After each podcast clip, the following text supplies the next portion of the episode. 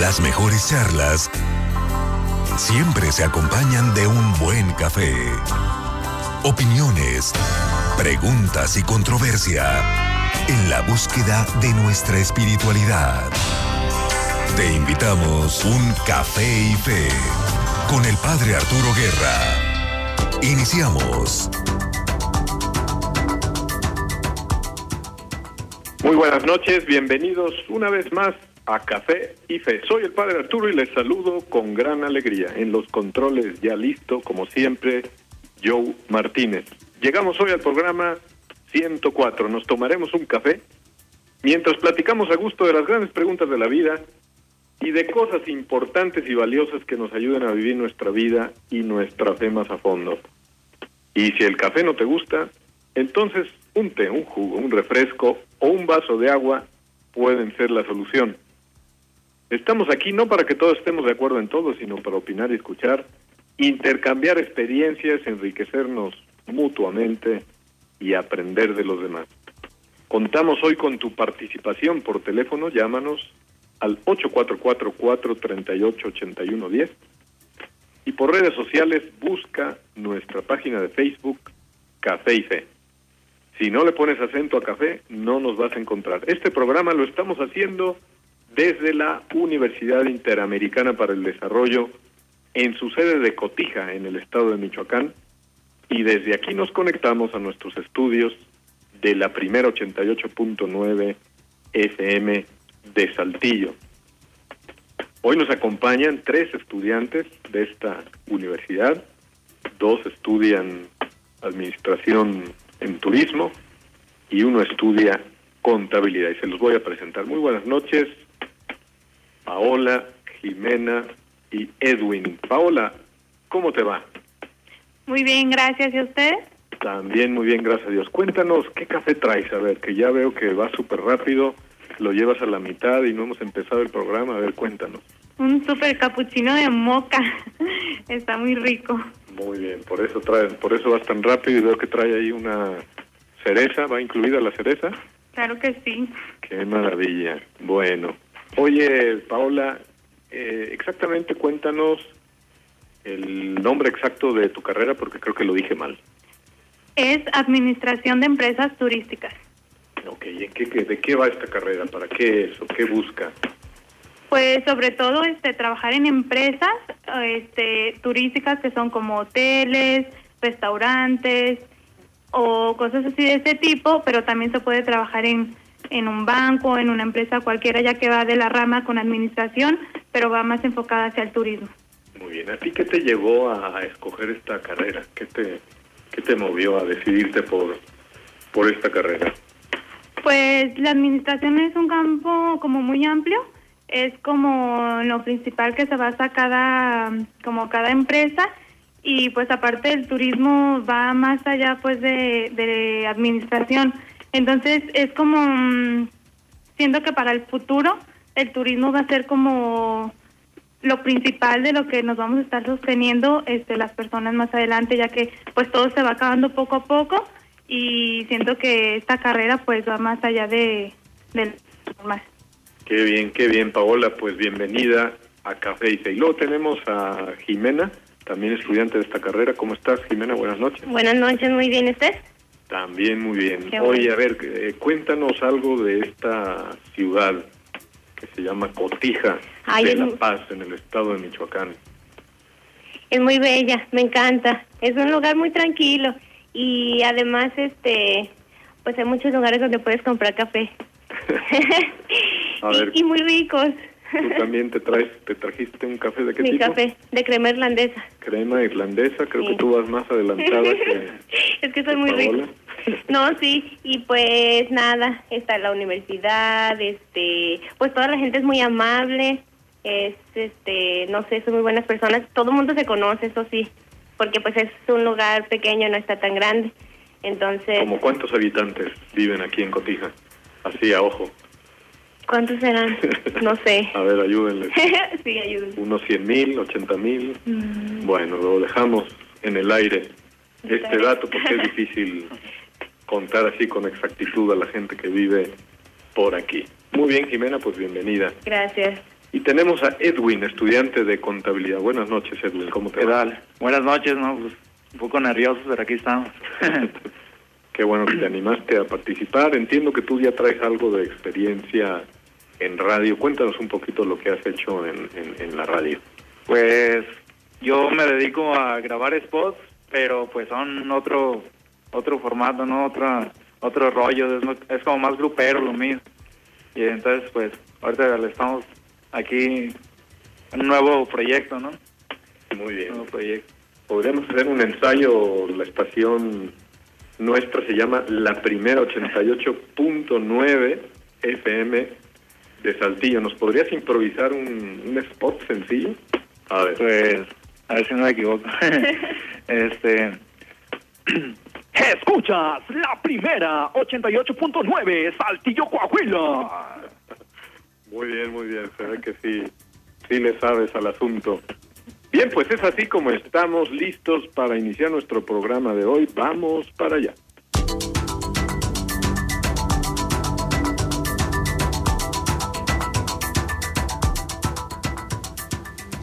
El tema de hoy tiene que ver con la carrera de los tres, pero sobre todo de Paola y de Jimena, que ya nos explicaron que estudian administración en empresas turísticas. Ya le tiene el nombre completo y oficial. Qué bien. Y hablaremos de si el turismo y la fe son compaginables. A lo mejor a alguien nunca se le había ocurrido que la fe tuviera algo que ver en el campo del turismo, como que a veces pensamos que el turismo es la antípoda del- de la fe. Y ya veremos que no, al menos es lo que yo pienso, pero ahora lo estamos diciendo en pregunta. Si el turismo y la fe son compaginables. En el turismo todo se vale. Habrá un turismo humano y un turismo deshumanizador. ¿Cuál es la diferencia entre turismo y peregrinación? Fe y turismo, ¿qué tienen que ver? Estas son las preguntas que trataremos de poner aquí sobre la mesa mientras nos tomamos, bueno, mientras se toman estos cafés moca y de crema irlandés y Edwin y yo nuestra botellita humilde de agua pura y cristalina. Bien, pues vamos a empezar, vamos a elevarnos por ahora un poquito.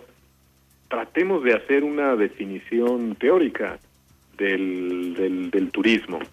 El turismo pues es una realidad muy concreta, ¿no? Pero fíjense cómo al ser un fenómeno a nivel mundial que sostiene incluso muchas partes de la economía de muchos países, pues ya hay toda una ciencia desarrollada en torno al turismo. Entonces vamos a ensayar una definición teórica para de ahí sacar algunas apli- aplicaciones. Jimena, si quieres ayudarnos con una de estas definiciones que ustedes estudian en, la, en su carrera. Sí, claro que sí. Eh, el turismo se define como un fenómeno social que consiste en el desplazamiento voluntario de individuos, fundamentalmente con motivos de recreación, descanso, cultural o salud. Se trasladan de su lugar de residencia y no ejercen ninguna actividad lucrativa.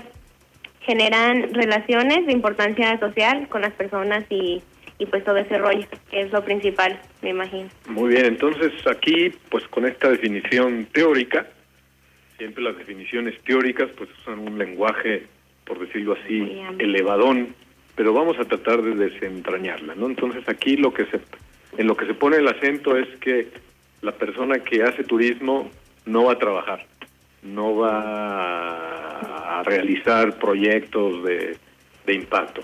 Sus razones son, nos las repites, Jimena, es descanso, Recreación, recreación, cultural. cultural, motivos culturales y oí ahí también que por por cuestiones de salud, Salud. que bueno, esto podría ser discutible, ¿no? Si una persona que viaja a otro país porque la van a operar, si es un turista o no es un turista, ¿no? A lo mejor es una es un debate posible en algunas de, de sus clases, ¿no?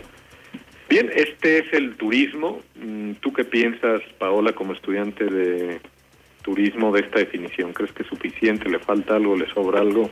¿Habría una definición más sencilla, digamos, para la gente como nosotros de la calle que no somos tan expertos en turismo? Pues yo digo que simplemente el turismo se basa en desplazarte de tu lugar de origen y con fines de diversión, este, de que te distraigas, de que salgas de la misma rutina. Muy bien. Bien, pues de esto vamos a hablar. Apenas estamos aterrizando por ahora la definición teórica. Repito las preguntas del programa de hoy. Si el turismo y la fe son compaginables, en el turismo todo se vale, habrá un turismo humano y un turismo deshumanizador. ¿Cuál es la diferencia entre turismo y peregrinación?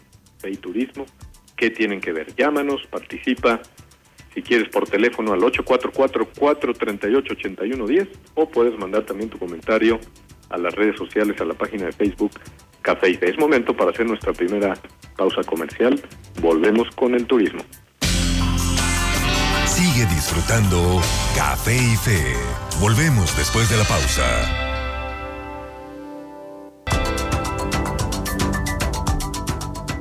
Aquí estamos de nuevo en Café y Fe y hoy estamos hablando del turismo y la fe que parecerían cosas que no tienen nada que ver. Vamos a hablar un poco de la experiencia ordinaria, concreta.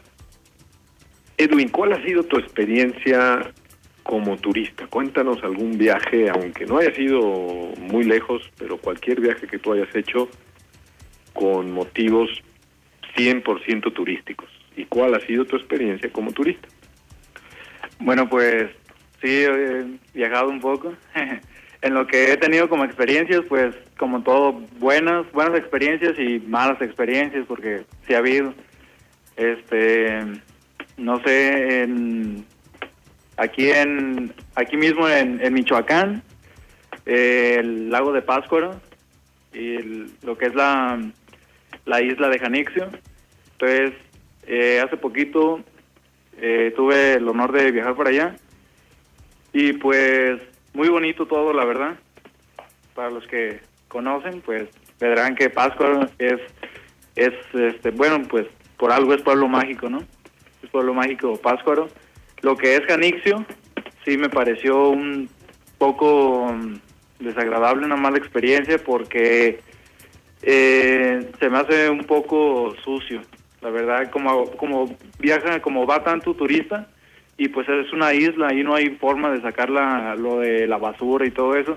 Entonces sí, se me hace un, un poco este pues sucio, pero solamente en, en, ese aspecto pues le, le, pusiera yo que fue una mala experiencia. Cuéntanos cuando ves este lago de Pátzcuaro eh, en acción, por decirlo así, ¿qué, qué, qué experimentas? Un paisaje así? Bueno, pues desde que vas entrando a Páscoro, este, pues ves la, las casas pintadas de otro color, porque ahí, pues, como le comento, es pueblo mágico. Entonces, ya cuando llegas a lo que es el puerto de ahí de, de Páscoro, de la laguna, eh, y viajas en, en la lancha, viajas en, eh, hay bastantes lanchas, y entonces el viajar en, lancha que te lleve de Páscoro a Janixio es una experiencia muy muy bonita.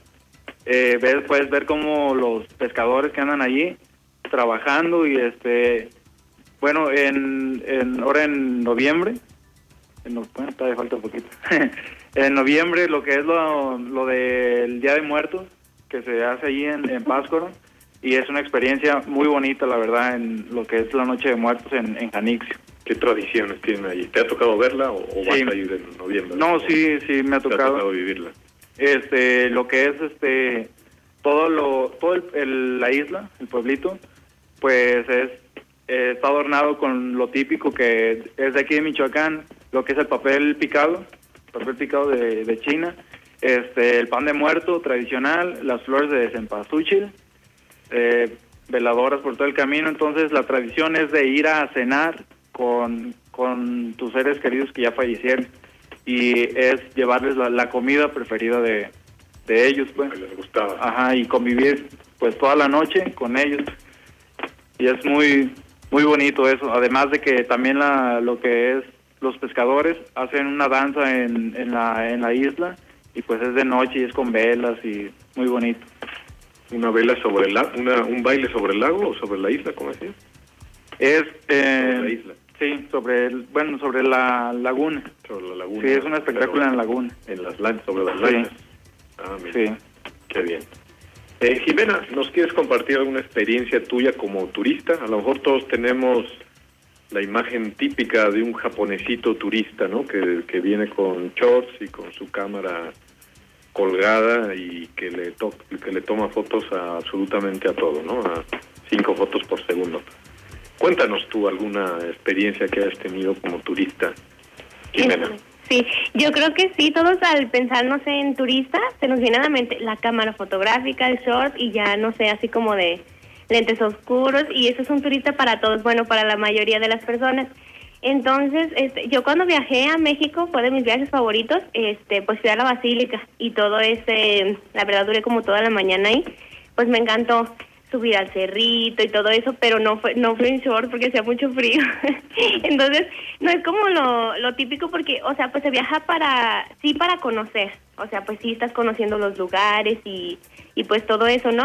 Pero pues también con otros motivos, no sé, pues como comentábamos de fe, o sea, que ir a la misa, que conocer esos lugares tan bonitos o simplemente por la familia o así. Por ejemplo, este que tú dices, ¿no? Ir a la villa de Guadalupe, a la Basílica de la Virgen de Guadalupe. Sí. Pues bueno, bajo cierto aspecto podría ser turismo, bajo otro sería peregrinación, digamos que también depende de la intención del que la visita. Alguno podrá visitarla meramente por turismo, por, cuestiones culturales, pero otros van por razones religiosas, ¿no? Y es aquí donde se puede unir este tema, ¿no? Del turismo y la fe, por ejemplo, ¿no? Sí. Sí, pero yo viajé ahí y pues fue muy bonito, no sé, me encanta, me encanta mucho ese lugar y pues ya este después a que a Six Flags que con la familia y todo eso. Entonces pues ya fue muy bonito. Me divertí mucho y fue una experiencia muy muy bonita. Este como le digo pues estaba haciendo frío pero pues a mí me gusta el clima frío entonces fue muy muy bonito. Nos puedes contar algo de tu experiencia el entrar por primera vez a la basílica el pasar por la no sé cómo le llaman la la, el pasillito ese que es eléctrico, ¿no? Que tú te pones y pues vas pasando enfrente de la imagen que la ves arriba sobre la, la, tilma de, de, Juan Diego. ¿Nos pudieras compartir tu experiencia espiritual en esta visita? Sí, la verdad es que lloré.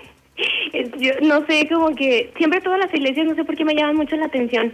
Y siempre que voy como a un lugar nuevo, siempre me gusta como visitar una iglesia y pues era como mi sueño ir a la basílica, yo siempre quería como ir y la veía en fotos y así. Entonces llegar a, ese lugar por primera vez en mi vida se me hacía como enorme, casi imposible. Y tener, ah, no sé, había como muchísima gente y demasiados turistas.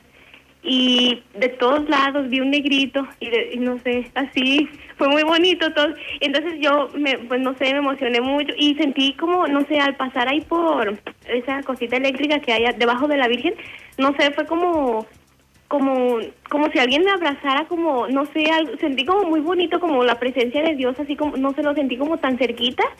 Y pues fue muy bonito la verdad fue una experiencia que jamás voy a olvidar. De verdad fue muy muy padre. Muy bien pues aquí tenemos un ejemplo donde turismo y fe se compaginan. Paola nos compartes alguna experiencia tuya de turista pues la verdad yo no viajo mucho por eso estoy estudiando turismo. A ver si salgo de mi casa no se crean. Este, pues una experiencia como turista, pues yo he tenido la verdad experiencias buenas, no sé por qué no he tenido malas. Este, hace poquito fui a las playas de aquí de, Michoacán. Este, son muy poco conocidas, son playas vírgenes aún, no hay muchos hoteles ni nada, por lo mismo de que ahí llega mucho lo que es la tortuga. Y pues llega, pone sus huevitos, y pues me tocó liberar tortugas, creo que fue lo más lo más bonito que he hecho en mi vida. Este, ver cómo la tortuga ponía los huevitos, después nosotros liberamos las tortugas que ya pues habían nacido y luego volvimos a incubar esos huevitos en, en otro lugar porque las aves se los comen y pues sí, pero es muy triste saber que, que de todas esas tortugas que liberamos solamente una sobrevive. ¿Cómo se libera una tortuga? Cuéntanos, que está interesante esto. Ay, pues tienen tienen como un espacio este donde tienen como todos los huevitos incubados. Entonces las tortugas salen de noche. Las que ya se van saliendo de su de su huevito salen por la tierra y pues les tienen como una lámpara y ya van como a la lámpara y ahí donde está la lámpara hay como una cajita y pues se van entrando ahí y ya no pueden salir las tortuguitas. Entonces cuando las vas a liberar, este, las tienes que guiar tú como con una luz. Nosotros lo hicimos con la lámpara del celular y pues las vas guiando y hasta que llegan al mar para que el mar se las lleve. Ok, entonces esa cajita que está ahí es para protegerlas de que no se las coman los animales. Sí, es que si dejan los huevitos como a donde llega la tortuga grande y los pone, llegan los pájaros y se los comen, entonces se los llevan como a un lugar donde ellos los están cuidando y vigilando todo el, todo el día para que no se los comen. Y ya la tortuguita sale del huevito Sale ya cuando y camina hacia esta cajita donde cae. ¿Y ahí qué pasa? Sí, y pues ahí las van juntando, todas las que salen esa noche son las que se liberan. Y ya, sí, porque solamente salen de noche, no salen este de día y van siguiendo la luz y se quedan ahí en la cajita y esas son las que se liberan. Entonces uno va acompañando a la tortuguita con su lamparita Sí, para que llegue al mar. sí, es muy bonito. Pero ellas como que de manera natural apuntan al, al mar. La luz es como para ayudarles a... Es que, que- nosotros la vamos usando porque si no pues se van a donde está la luna, porque como la luna pues tiene su luz y pues nos dijeron ahí los señores que las cuidaban que las teníamos que estar guiando porque ellas seguían como la luz y pues la- ya las teníamos que ir guiando hacia el mar para que la primera hora que llega ola que llegaba pues se las llevara. Y dices que de todas esas solo una va a sobrevivir. Solamente ya una. en el mar se las comen también. Sí, como están muy chiquitas, se las pueden comer o pues se mueren. Y aparte esa misma tortuga ya cuando crece y va y es más grande, regresa a esa misma, ese mismo lugar y pone también sus huevos, como que es algo ya que como que reconoce en la playa. Se fijan qué experiencias todas de- vinculadas al turismo, pero qué tan distintas entre sí. Alguien que ayuda a tortuguitas a llegar a su destino, una peregrinación a la Basílica de Guadalupe y una visita al lago de Pátzcuaro y sus tradiciones. Tu amigo que nos escuchas, ¿qué opinas? ¿Qué piensas de este tema del turismo? A veces la palabra turismo tiene mala fama, como que oímos turismo y enseguida pensamos en o en turistas que se portan mal o en personas que abusan de los turistas poniéndoles precios muy altos, ¿no? Pero vemos que en el turismo hay muchas cosas buenas, hay muchas cosas salvables y esto es de lo que vamos a platicar después de la pausa. Si hay un turismo humanizador o más humano y si existe también un turismo deshumanizador. Si tienes una opinión, llámanos al 844-38-8110 y volvemos muy pronto después de la, de la, de la pausa. Sigue disfrutando Café y Fe. Volvemos después de la pausa.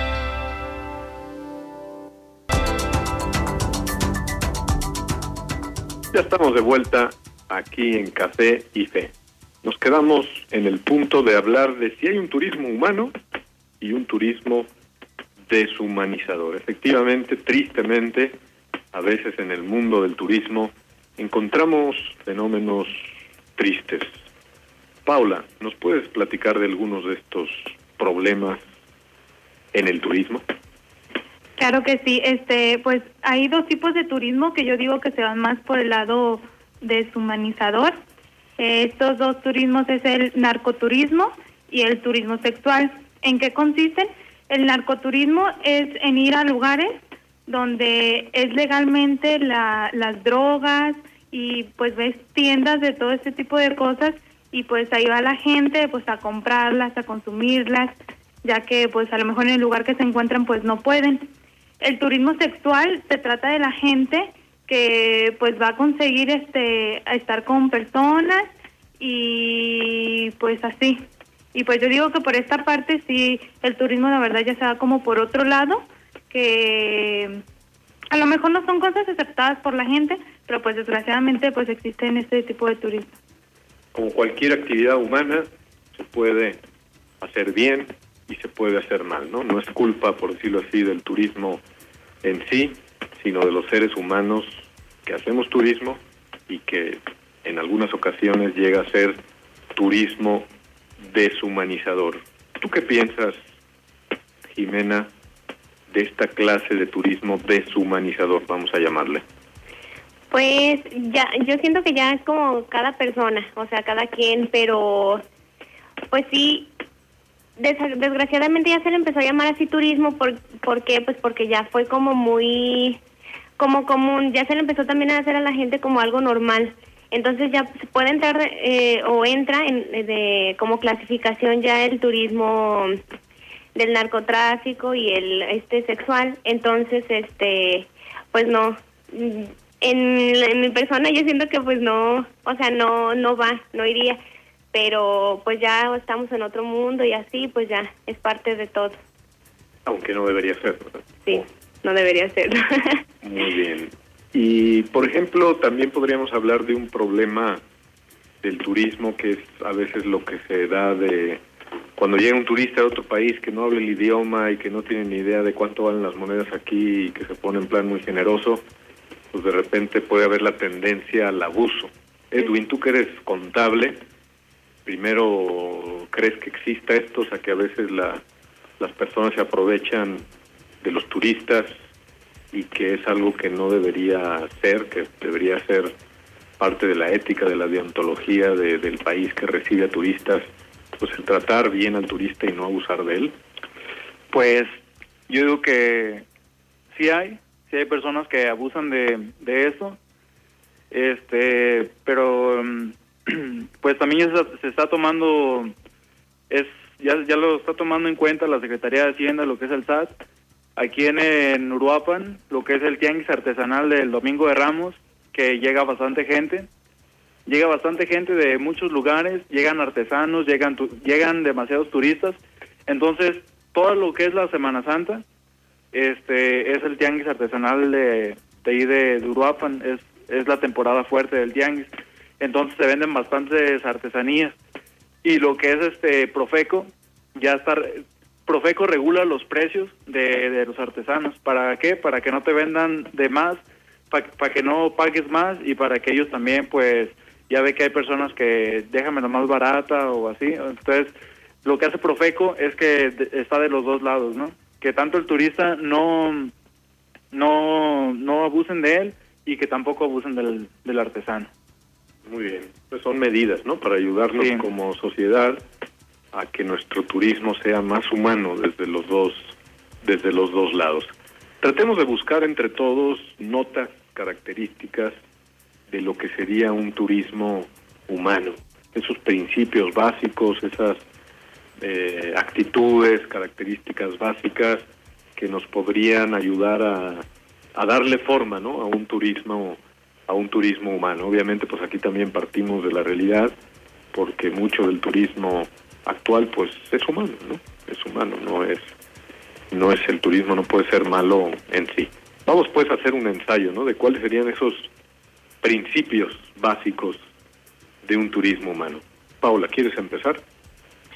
Pues yo digo que como pues toda persona este, al llamarte la atención un lugar, yo siento que quieres ir y enriquecerte con lo que tiene que darte el lugar.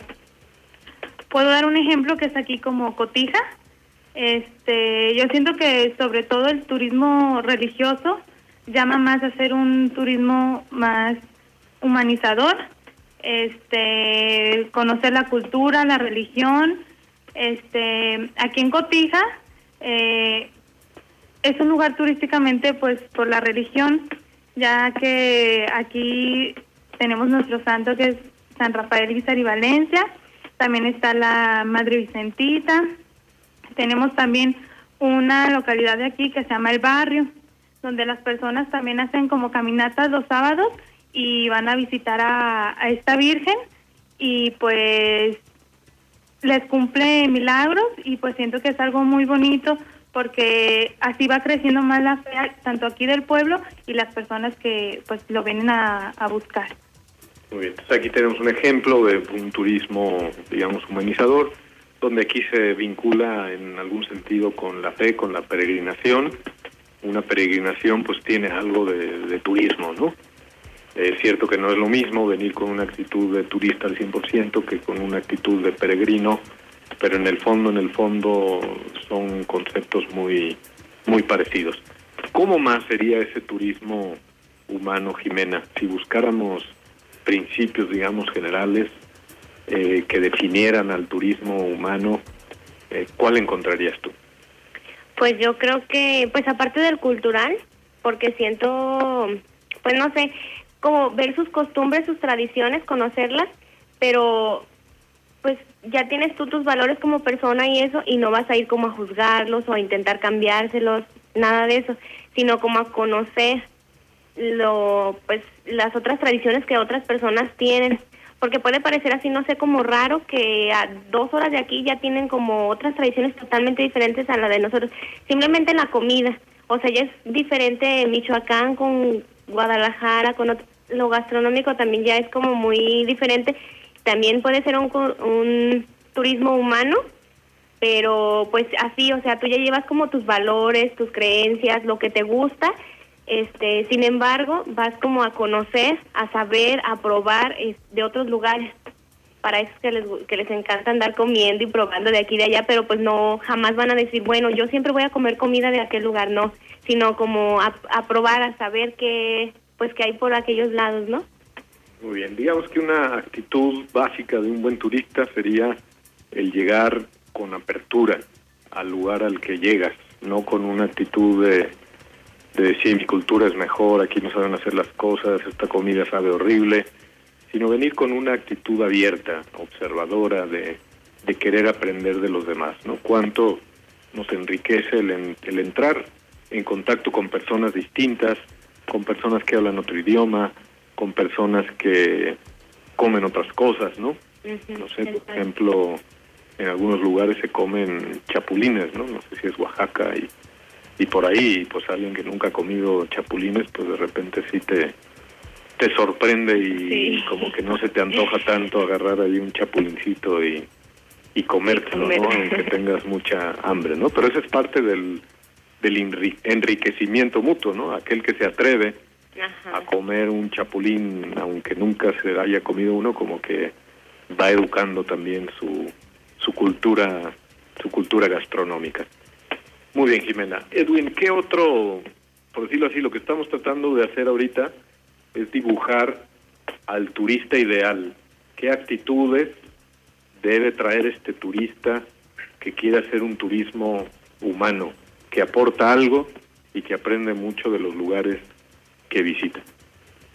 Pues yo estoy de acuerdo con Jimena, como ella dice, que pues hay que respetar a, a donde quiera que vayamos si ya tienen sus religiones, sus reglas, hay que seguirlas, a eso es a lo que vamos a conocer, a, aprender, a ver cómo se hace allá y pues pues sí, hay que hay que respetarlos, ¿no? Hay que conocer, pero sobre las reglas y, y las tradiciones que ellos ya ya llevan, igual no no querer cambiar nada y decir que eso está mal o así porque eh, pues son sus tradiciones y son por lo que pues son conocidos, ¿no? si cambiáramos algo, pues ya sería diferente.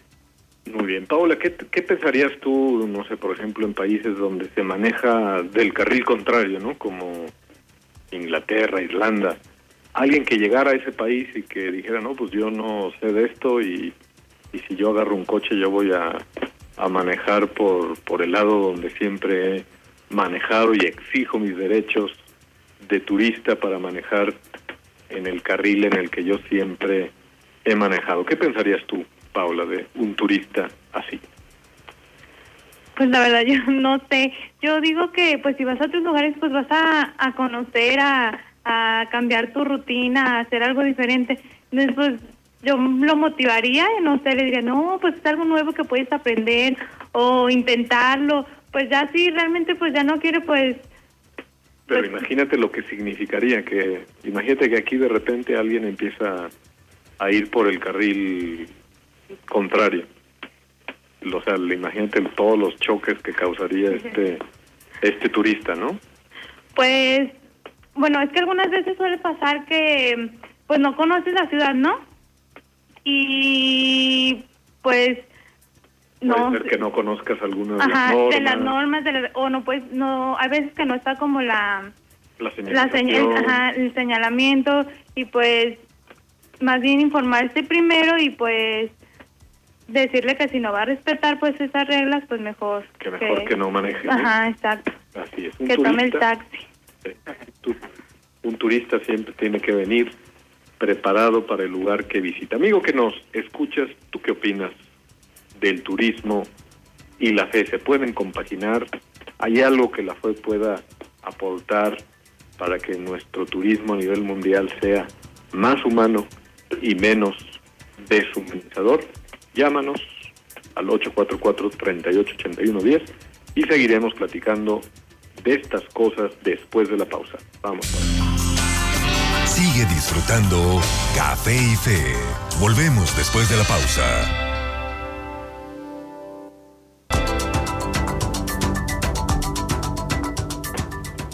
Aquí estamos de nuevo en Café y Fe. ¿Qué aportaría Jimena, un católico, un buen católico que trata de vivir su fe a fondo en sus experiencias turísticas? ¿Tú qué opinas? ¿Esto crees que tenga un impacto real o qué? Sí, yo creo que sí, porque pues uno, una persona católica, pues ya tiene sus valores, está formado, este, pues si eres buen católico, me imagino que pues ya sabes que vas a misa y que Dios lo que nos dio pues es amor, paz, este, estar pues bien con, con todas las personas, ¿no? Entonces, este, pues yo siento que al momento de ir a otro lugar, sea por lo que sea, ya sea, no sé, que aventura, que simplemente por conocer la comida, al momento de viajar y ser turista, si tú eres un buen católico, pues no vas a faltarle respeto a las personas que están ahí. Este, o no vas a ir como en, en otros planes que no sean pues buenos, que vayan contra tus valores, contra tu moral. Y siento pues que si van muy de la mano eso de pues tener tu, tu religión así del católica pues bien definida y todo ese rollo. Y pues igual si están si están, este, no sé, alguna persona que necesita igual ayuda o cosas así, pues como tú ya tienes tus valores y todo eso, pues ya, pues incluso te podrías ayudar, no importa que seas turista, este, si necesitan algo, cualquier cosa, hasta un señor que esté pidiendo en la calle, puedes hasta darle tu dinero y estás haciendo caritativo y cosas así. Entonces, pues siento que si van muy de la mano también el turismo con, pues con la religión, con la fe. Muy bien, o sea que sí, se puede aportar desde la fe hacia el turismo. Es cierto que también algún católico podría portarse mal a la hora de ser turista. Sí, también. Pero no estaría siendo coherente con su fe, ¿verdad? Sí. Bien, de entre todos esos tipos de turismo, mmm, nos platicaban en la pausa, eh, Paula, del, un turismo que se llamaba pobrista. ¿Nos puedes explicar en qué consiste esto, cómo funciona? Claro que sí. Este mm, existe este tipo de turismo que es el turismo pobrista. Este consiste en ir a lugares como África, donde están todos esos niños con hambre. Van personas pues que están bien económicamente, viajan pero para ayudar a los niños, les llevan comida, les llevan ropa, muchos hasta los como los adoptan y como los están como ayudando en todo lo que necesiten. Yo siento que esta es una parte como en la que estás enriqueciendo tu parte tu parte de fe, tu parte de mm, como persona, estás creciendo como persona. Siento que tal vez que si todos tuviéramos la oportunidad de hacer algo así, la verdad yo lo haría. Siento que sería una experiencia muy bonita y pues nada, siento que Dios se lo agradecería a millones Siento que nuestra parte humana estaría creciendo cada vez más y pues ese otro tipo de turismo siento que también es muy humano. Podríamos llamarle también turismo solidario, podría ser una manera de, de llamarlo, es decir, que ya no solo vas por el afán de visitar nuevos lugares, de hacer nuevas experiencias, sino con un ojo atento a las necesidades concretas de las personas a las que vas a visitar, ¿no? Aquí pues también tenemos otro ejemplo donde lo humano, donde la fe y el turismo se pueden compaginar, ¿no? Puede haber alguien que por motivos de fe quiera hacer este tipo de turismo solidario, de misiones solidarias o como queramos llamarle. Entiendo que ustedes tres, Edwin, Jimena y Paola, hace poco tiempo hicieron unas misiones en Semana Santa es cierto que no eran turismo propiamente dicho, las razones eran profundamente religiosas, pero dado que estamos teniendo este programa sobre el turismo y ahora que nos has hablado de este turismo solidario, ¿no creen ustedes que, que estas misiones que ustedes han hecho tienen algo de esto último que platicamos. Edwin. Pues sí, te deja una gran experiencia. Eh, tanto como lo decían, lo del turismo que nos comentaba Paola. Solidario. Ah, y lo de Jimena, entonces, este también, pero también creo que estamos, que dejamos otro, una, otro tipo de ayuda. Como por ejemplo nosotros que anduvimos por allá, pues consumimos, eh, hicimos consumos en las tienditas, en todo eso. Entonces, son, por ejemplo, en el pueblito que a mí me tocó, son tiendas que pueden vender, bueno, venden muy poco, venden muy poco al año y así, Entonces, este fue lo que nosotros dijimos, vamos a comprar, pero para ayudar a, los de, de, la, de las tiendas, ¿no? A los de las tienditas que que es de es su fuente de empleo, es su fuente de trabajo de donde de donde se alimentan este quizás toda la familia entonces nosotros lo que quisimos es contribuir con eso, dejar un poco, ¿no? De, este, de contribuciones allí en comprándoles, haciendo, haciéndoles compras en, las tiendas que no fue, tal vez no fue mucho, pero fueron productos que tal vez ya se les iban a, a caducar y pues de tirarlos nosotros se los, se los compramos, ¿no?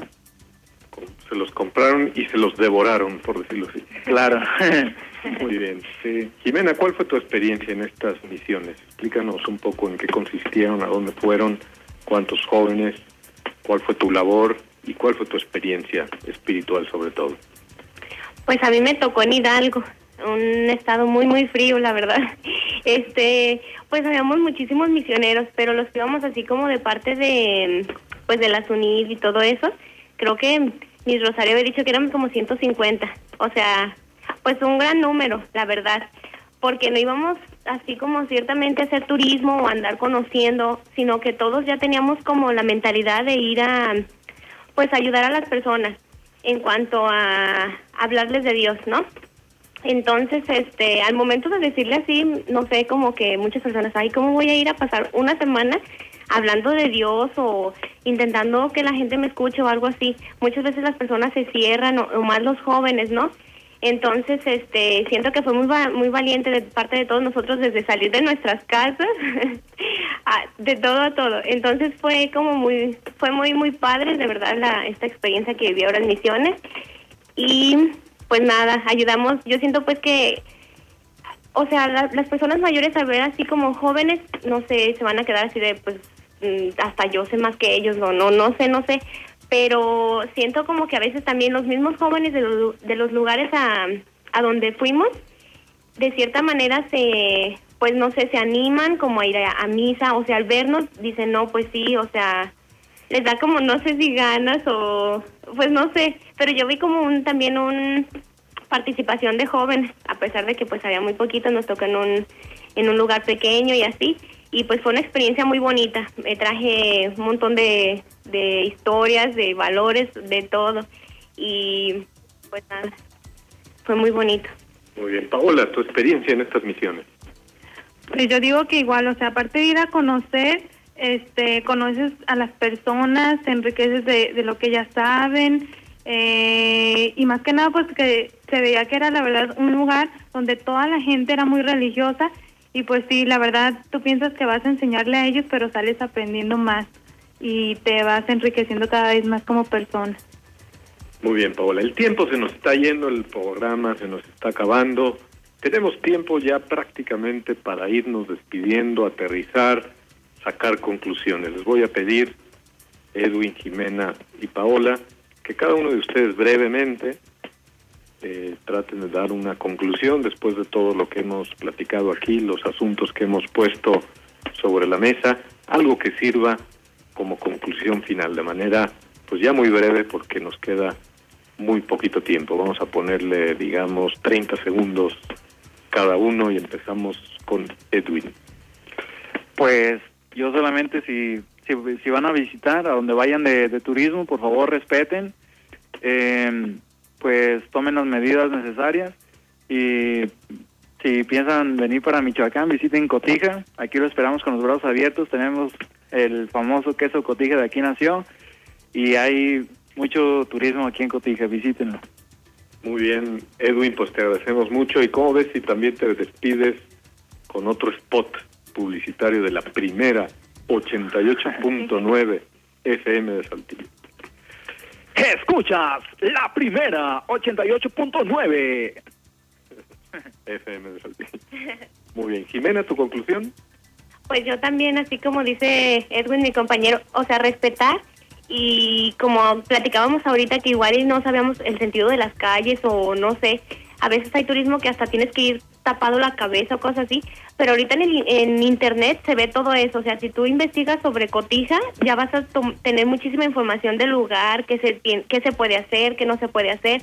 Entonces, si vas en plan de, de conocer, de respetar, de pues de llevar de enriquecerte con todas las cosas de cada lugar este pues también sería muy buena opción de que pues buscaran pues en internet el lugar a donde vas a ir y pues sí más que nada no ir a lugares como hacer cosas que no se que no se deben o que no se puede muchas gracias Jimena por tu participación en Café y Té Paola tu conclusión pues nada simplemente que no viajen por viajar este infórmese bien a qué lugar van a ir conozcan su cultura, su religión y pues yo digo que ese es el sentido de viajar, ¿no? Llegar cada vez con algo nuevo y enriquecerse como persona.